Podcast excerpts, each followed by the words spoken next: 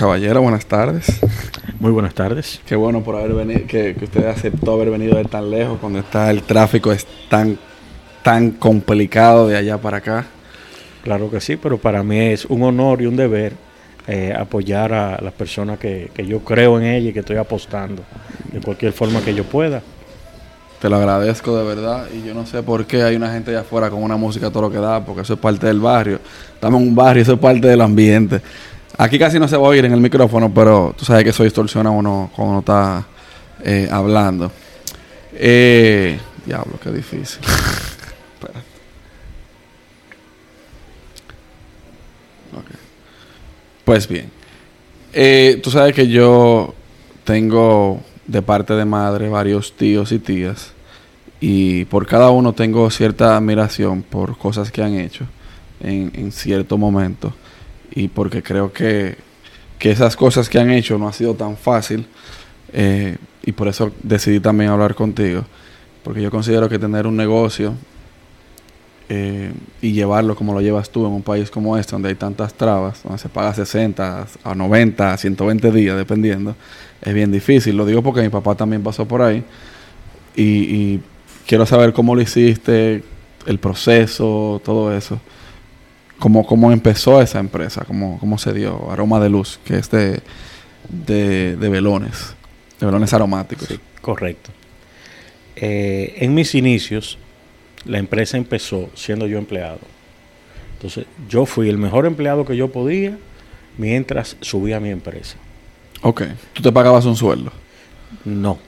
Yo al principio trabajaba eh, gratis. A veces yo le prestaba a la empresa. Cuando yo tenía que hacer algunas compras y pagar a los empleados, a veces era de mi sueldo que yo le pagaba. Sí. Porque un negocio para empezar pequeño siempre necesita como un capital para empezar. Y yo no, yo no lo tenía.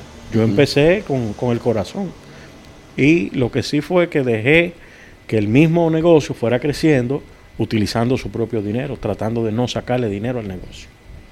Ok. ¿Y en qué lapso de tiempo pudiste empezar a ver beneficios de cuando empezaste a, a- cuánto tiempo pasó para tú empezar a ver beneficios de tu empresa? Correcto. El beneficio empezó a verse como en dos años, un poquito más, tal vez tres años. ¿Y cómo tú te hiciste en esos dos o tres años?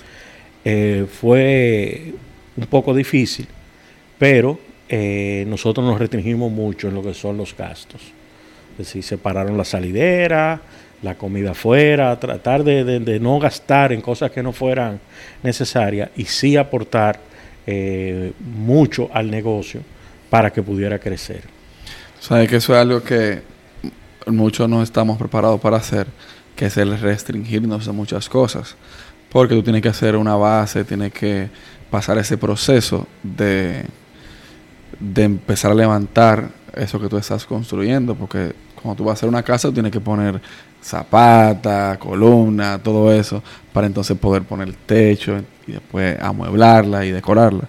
Es muy difícil y por eso es que digo que admiro muchas cosas de lo que tú has hecho, porque eh, tú entregar una mercancía que vale, no sé, 100 mil, 200 mil pesos y que te la paguen a los tres meses, me imagino que es bien difícil, bien tedioso, ¿verdad?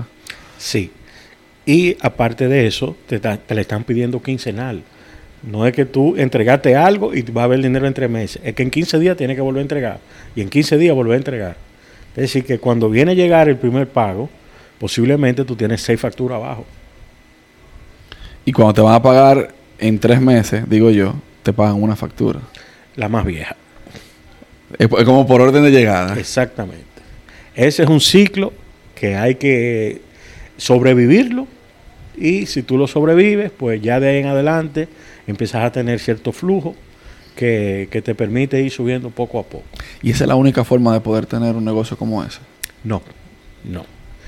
Eh, se puede tener el negocio ya eh, generalizado, abierto al público, venta directa, que inclusive se cobra por adelantado, pero como nosotros empezamos, cuando nosotros empezamos no estaban las redes, no estaba el internet tan globalizado y eh, se trabajaba a través de distribuidores. Por eso fue la, ese, ese inicio tan difícil. ¿Y están en proceso de hacerlo directo, de eliminar el, el- el distribuidor? No. Lo que vamos a hacer es a trabajar otras líneas para utilizar esos canales y, y captar más público. Porque ya después que, que tú tienes una cartera de clientes, que tienes eh, eh, cierto mercado eh, eh, ganado, eh, no es muy fácil, no tiene tanto sentido déjalo perder porque sí. Y han podido vender, yo sé que ustedes subieron en una época que intentaron como exportar el producto. ¿Lo han podido hacer? ¿Qué tan difícil es? ¿Cuál es el proceso? Sí. Nosotros lo hicimos indirectamente. Es decir, una compañía compró nuestro producto, lo llevó a Estados Unidos, precisamente al área de Florida, y ellos los vendieron. Pero ellos se dieron cuenta que ese producto hay que trabajarlo físico. Ellos pensaban que podían hacer un site, poner todo en un almacén y la gente lo iba a comprar y ellos lo, podían despachar. Eso no funciona así. Hay que trabajar a través de los distribuidores, tal como nosotros hicimos aquí. Visitando, eh, haciendo yuca, pidiendo cita, que te digan que no 10 veces, que en una te reciban. Cuando te reciben te dicen que te van a comprar, a veces no te compran nada. Y de dos o tres visitas, uno te compra. Así es el proceso. Y se va subiendo porque ya después que el, el público conoce el producto, sí lo demanda y vuelve y lo pide. Pero en ese caso no, no tuvimos eh, buenos resultados con esa parte. ¿Y cómo tú te manejaste, ahora que tú mencionas lo del no 10 veces, cómo tú te manejaste en esas situaciones? Porque muchos de nosotros, cuando estamos empezando algo, nos dicen que no y como que uno se deprime, uno cae en baja o, quiere ya tirar la toalla. ¿Cuál fue la motivación? ¿Cómo te manejaste para tú seguir insistiendo? Que a veces no dicen intenso por no insi- insistir mucho. Sí. Eh, realmente yo sabía que lo que yo estaba vendiendo era un buen producto. Porque yo soy una persona que tengo como la convicción de que si algo no es bueno para mí, yo no quiero como ofrecérselo al otro. Pero como yo sabía que estaba vendiendo un producto de calidad que podía eh, eh, ser beneficioso, yo entendía que la persona tal vez no, no tenía el conocimiento y por eso no, no nos aceptaban, pero yo sabía que a través de, ofrecérselo a muchas personas, algunas iban a ir diciendo que sí y fuimos eh, ganando mercado. Sabes que yo soy de los que piensan que desde siempre, desde muchacho. Ahora tengo más el conocimiento, pero desde muchacho yo decía, yo no puedo vender algo en lo que yo no creo. Es correcto. Entonces, en tu caso, tú conoces el producto, tú sabes el potencial del producto y por eso tú lo vendías y tú insistías tanto. En mi caso, con esto del podcast, yo he tenido que tocar muchas puertas, enviar muchos DM, yo te lo estaba diciendo antes, enviar muchos correos, muchos no han sido respondidos, más del 80% no han sido respondidos. Pero es un proceso y hasta que tú no te das a conocer, igual en el mercado de, de que tú te desenvuelves, es, es tedioso. Por eso es que yo digo que hay que enamorarse del proceso. Claro que sí. Eh, cuando tú haces algo que tú disfrutas, realmente tú necesitas un resultado, pero mientras tanto, eh, tú tienes más resiliencia. Tú puedes eh, hacerlo por más tiempo si tal vez tener el resultado final que tú quisieras tener. Por eso es importante que las personas hagan lo que les gusta, algo que disfrute. Yo, eso, eso yo lo he incorporado mucho en los últimos años en mí. Y por eso inicié esto mismo. Porque es que tú no haces nada haciendo algo en lo que tú no disfrutas. Al final tú estás haciendo daño tú y a tu círculo, a tu entorno. Es así. Hay momentos Eso es normal.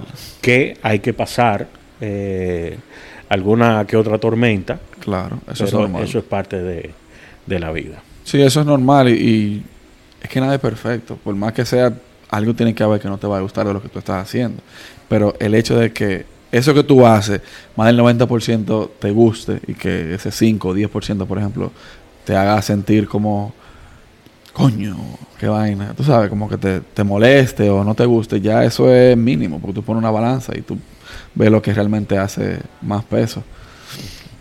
Tú sabes que eh, dentro de eso, yo digo que últimamente me he dado cuenta que todo aquel con el que me he sentado, que ha desarrollado una idea, me doy cuenta en la mirada, en la forma como se expresa, que realmente le gusta. Y por eso ha, sido, por eso ha progresado en lo que hace. Sí. Porque ha sido insistente, porque ha sido constante. O sea que eso es muy, muy importante. Y con eso te pregunto, usted tiene ya 12, 15 años en el negocio. Realmente estamos desde el, desde el 2001. O sea, son 10 20, años. 20 años, sí. Dentro de esos 20 años, ¿cuántas veces ustedes han hecho algo para reformar la empresa? Dígase. Ustedes están haciendo algo de una forma, y no reformarla, renovar lo que ustedes hacen. Cada cuánto tiempo ustedes hacen ese proceso. ¿Y qué ustedes han hecho? ¿Cómo ha sido el proceso de, de- de generación de ideas o qué sé yo? Sí. Eh, una de las cosas que nos ha ayudado mucho es escuchar el público. De hecho, cuando nosotros empezamos, solamente éramos velones. Vendíamos velones, comercializábamos velones. En ese momento teníamos una competencia que eran los, las fragancias que se queman con los T-Lights. Yo me di cuenta que algunas personas utilizaban los velones para ara- aromatizar y otras utilizaban las, las fragancias. Y yo me puse a pensar, ¿y por qué no la puedo vender yo? Porque ellos la van a comprar como quieran. Es mejor que salgan de mí y, y no que se, le- se la compren a, a otra persona. Entonces, de esa manera hemos ido integrando cosas que al principio no vendíamos. Por ejemplo, las fragancias, ¿qué más? Las fragancias, unas velitas pequeñas que se utilizan que se llaman T-Lights. Que son bien pequeñitas, Sí, como redonditas. exactamente. Ah, ya sé cuáles son, que son como románticas, por así decirlo. Eh, sí, sí. Se utilizan para los quemadores y también para, para ambientar cualquier eh, escenario. También eh, vendemos fragancias. Al principio nosotros vendíamos velones eh, artesanales, solamente artesanales, con decoraciones. Pero vimos que también los velones lisos tenían otro uso y otras personas lo buscaban. Ahora mismo el 90% de la venta son velones lisos. Wow. Entonces hemos tenido que ir escuchando el público, viendo los números y, y haciendo la- las adaptaciones. Así que se, se, se, se- uno se mantiene con el tiempo, es adaptándote a los tiempos.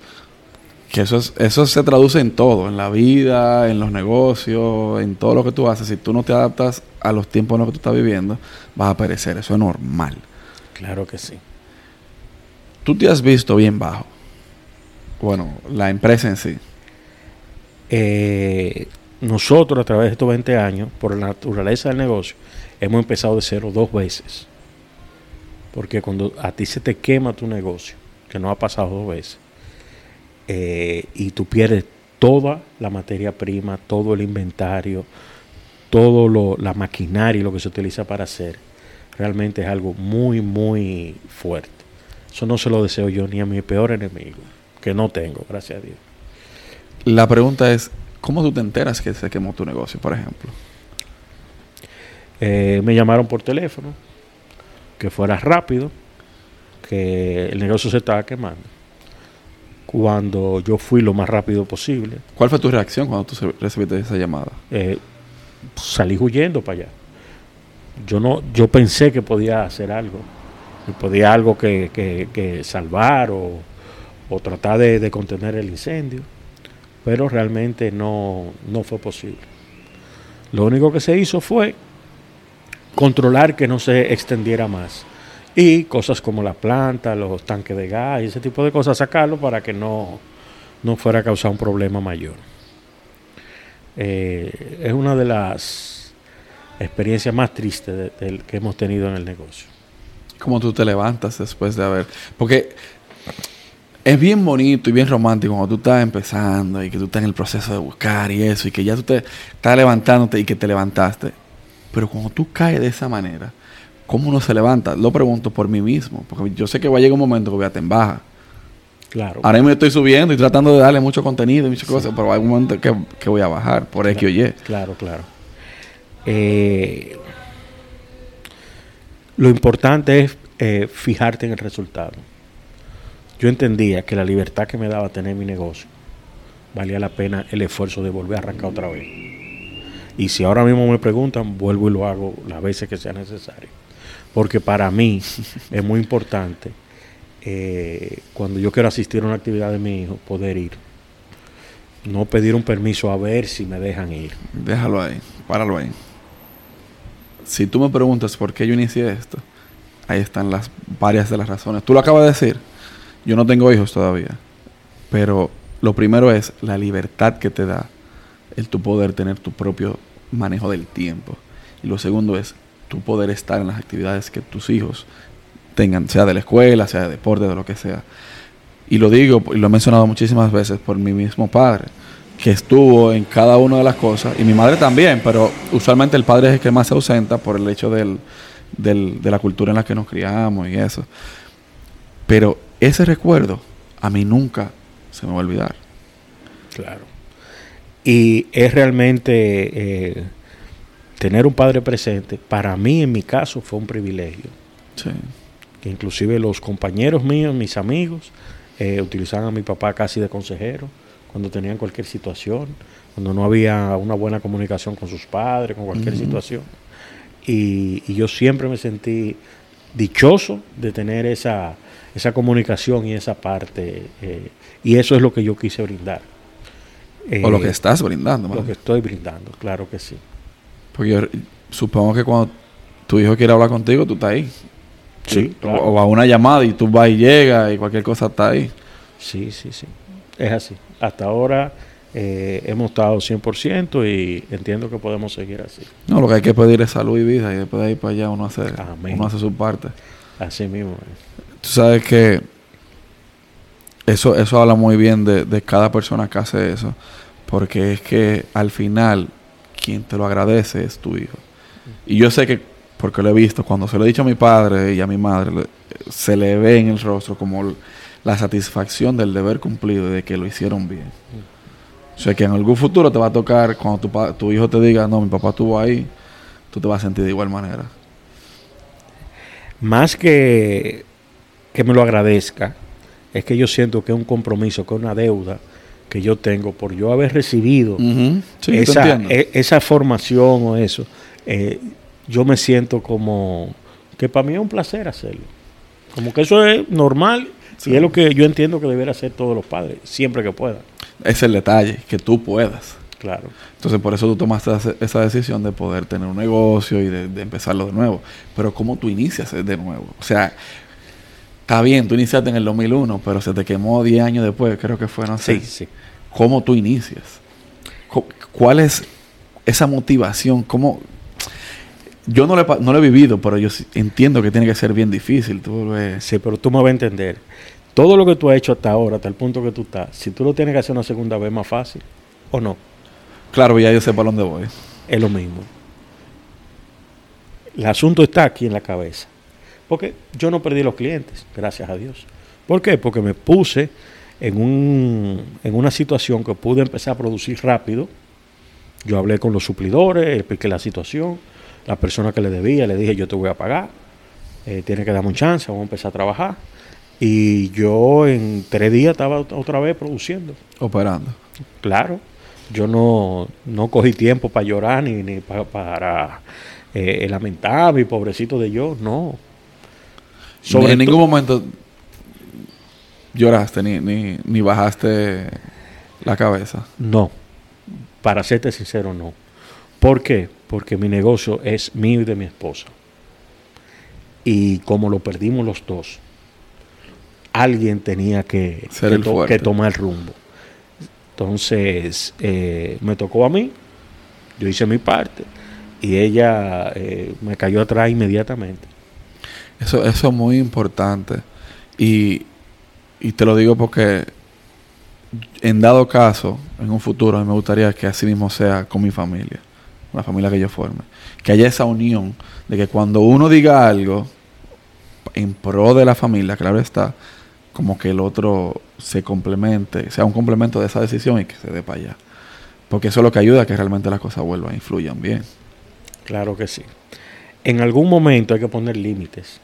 Porque llega un momento en que si tú haces algo que te apasiona mucho y la otra persona también está muy apasionada, prácticamente hablamos 24 horas de eso. Eso hay que poner límite entonces. Y posiblemente cuando tú estás fatigado, estás como, como en baja, entonces la otra persona viene. Sí, es el negocio de nosotros, está bien, pero hay que poner sus límites un poco de en qué horario vamos a hablar de eso, eh, cómo lo vamos a trabajar. Eh, muchísimas veces nosotros nos íbamos de viaje o fin de semana decía, mira, tenemos que tener todo esto preparado para podernos ir. Entonces teníamos que trabajar más. Es decir, que, que siempre ha sido un balance para, pero al final positivo todo el tiempo. Eso es lo más importante realmente. Claro que sí. ¿Cómo, cómo tú tienes ese balance? Ya de, experi de experiencia. Eh, APC. Significa, por su sigla en español, A puro tablazo, pero no es tablazo, la parte de la C. a puro coñazo. Ah, bueno, lo dijiste tú. Sí, normal, no hay problema. Eh, se va arreglando en el camino. Es decir, yo me casé tarde. Yo vengo de una Tú no te familia casaste tarde.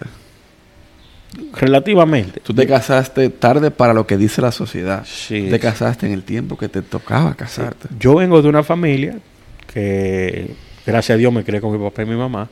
Y yo entendía como que eso, ese es mi deber. Y que con cualquier persona tú vas a tener roces y dificultades y eso. Pero si la persona realmente vale la pena, es una persona positiva, eh, lo que sea hay que arreglarlo y seguimos para adelante. Claro. Y eso es lo que nosotros hemos hecho. Yo quiero que tú elimines eso, y te lo digo en serio, lo de casarte tarde. Porque es que vivimos en unos tiempos donde nos quieren poner un guion, y que hay que seguir las cosas como, como dicen, hay que hacer lo que diga la sociedad. Mentira. Usted se casó en el momento que le tocó casarse, porque así era la vida y así era su momento. Claro. Tú tuviste un hijo a una edad tal vez más avanzada que el que la va a tener otra persona, tal vez tu hermano, por ejemplo. Sí, sí, Por sí. ponerte un ejemplo, porque lo tuve más joven. Eso, la vida no, no es un guion. Tú la vas Claro. viviendo según tú vas dando los pasos que te tocan. Es así.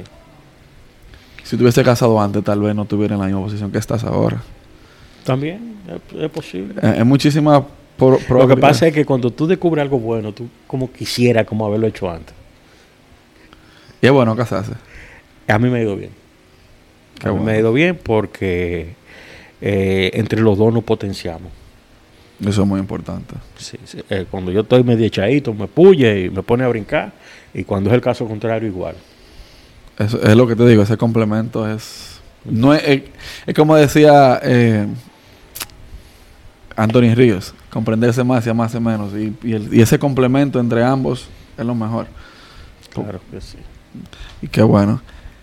Hay una pregunta que yo estoy haciendo todos los días que estoy grabando, porque realmente considero que cada quien tiene una forma diferente de pensar y cada vez que escucho una respuesta de alguien como que me quedo con algo. ¿Cuál es tu filosofía de vida? Mi filosofía de vida. Yo quiero ser una persona correcta. Si a mí me gusta cumplir las leyes, eh, hacer las cosas bien, si es posible mejorar el entorno donde yo estoy. eh, y a la vez disfrutar. Me gusta trabajar. eh, me gusta compartir, me gusta estar con personas que yo quiero. Y yo procuro hacer eso lo más que yo pueda, sin, sin que sea, vamos a decir, sin que afecte la parte de la productividad. Me dejaste pensando. ¿Es fácil ser correcto en un país como este? Sí, a veces hay que morderse la lengua cuando tú estás muy tranquilo en una fila esperando que pase todo el mundo y viene un gracioso y se mete adelante. Eh, a veces con el tránsito uno pasa su... ¿Cuántas malas palabras tú dices al día? Eh, no, ya yo he soltado. he soltado porque realmente no tiene sentido. Y a veces eh, la persona que hace la imprudencia puede ser que tenga algún problema. O no tiene el nivel de conciencia o de- no tuvo la educación que tú tuviste. Te voy a decir algo. Donde yo vivo en Estados Unidos, me ha pasado que yo cometo una imprudencia. Pero es porque estoy pensando en otra cosa. Exacto, un descuido. Un descuido. Sí, sí. sí. La suerte es tal vez que es un país más, bueno, una ciudad donde yo vivo más tranquila, que no hay tanto movimiento y que eso me ayuda a que no tenga ningún. Consecuencia, claro. ninguna consecuencia. Pero tienes razón con eso, de verlo de- desde un punto de vista más optimista. Más optimista. Es que una persona sana no se supone que, que va a hacer algo expresamente para dañar a otro. Hay personas que lo harán, pero tendrán algún tipo de problema, no sé. Totalmente de acuerdo con eso. Eh, ya para cerrar, ¿cuál sería el legado que tú le querías, de que quisieras dejar a tu hijo? Que él quisiera que, si tú le quieres decir algo, como que él piense en- después de ti, ¿qué, tú- qué sería eso? Eh, yo imagino que él debe haberlo sabido o captado, que es eh,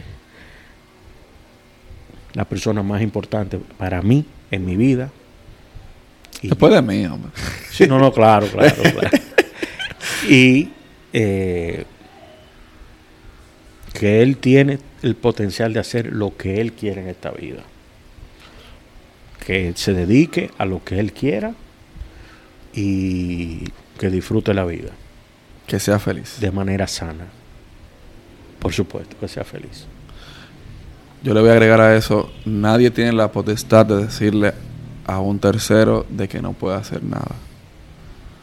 Sí, te lo pueden decir, te lo van a decir mucho. Lo que no, tú no puedes dejar que te, que te influya. Exactamente. Cierto. Eh, yo soy de los que digo que la palabra que más rápido empiezan a decirte para que tú entiendas es no. Desde que tú estás chiquito que quieres poner manos es no, no, no, todo el tiempo. Eh, el no es parte de la vida. No puede, no haga. Eso es parte, eso viene con, en el manual. ¿Y qué uno debería decir para suplantar el no? Yo que voy a ser padre, supongo, en un futuro. Eh, es que tú vas a tener que decirle que no. Para que aprenda. Claro que sí. Imagínate tú que tú tengas una hija.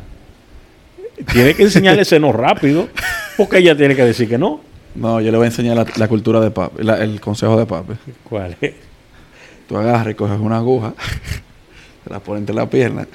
Si la dejaste caer, te jodiste. No, pues prepárate a tener esa muchacha con 60 años en tu casa. Ay, no, después que esas mujeres, después que las mujeres, bueno, después que el ser humano empieza a tener esas inquietudes, especialmente ahora con la globalización, es muy difícil. Sí, sí, sí. sí. Pero lo importante es que ellos hagan lo que ellos quieran. Que sea feliz, Mientras sea algo que no le hagan daño a ellos mismos. que goce, Ni a otra persona. que no empiece tan tarde como yo. Bueno, está bien. No, eso lo digo yo ahora que no tengo. claro. Ahorita estoy yo con una pistola atrás. Sí, sí. Pero eh, tú vas a ser una persona de, de mente abierta. Porque los padres tuyos te formaron bien y te dejaron para que tú tires para adelante. Eso es lo que hay que hacer. Cuando a tu hijo o a tu hija le vayan a ofrecer droga o le vayan a ofrecer algo, tú no vas a estar ahí. Eso es Porque si tú estás ahí, no se lo ofrecen. Eso es así. Entonces, tienes que preparar al muchacho para el camino. No el Yo- camino para el muchacho. No, yo mismo he visto todo tipo de, de cosas. Pero yo no me he involucrado por la crianza que me dieron. Claro que sí. Incluso ahorita me escribieron un mensaje. Ah, ¿te ofrecieron? No. No, yo, yo te busco si tú quieres. No, no, no, no, no, gracias, yo, gracias. Yo sí sé dónde te puedo No, no, conseguir. tranquilo, tranquilo. No, que me escribió una tía mía. Me dijo, qué buen manejo tú tienes. Y yo, eso va de la mano con la crianza de mis padres, mis familiares y el entorno donde yo me desenvolví. Si yo no hubiese estado en ese entorno, yo no puedo manejarme como me manejo ahora. Entonces, todo aquel que estuvo mientras yo iba creciendo, gracias. Simple. A tus órdenes si, si algo me toca. Vamos a cerrar porque por ahí viene una guaguita palatanera que viene con toda la bulla del mundo y no sé si se va a cola- colar el audio. Suscríbanse, denle like y comenten. Peace. Adiós.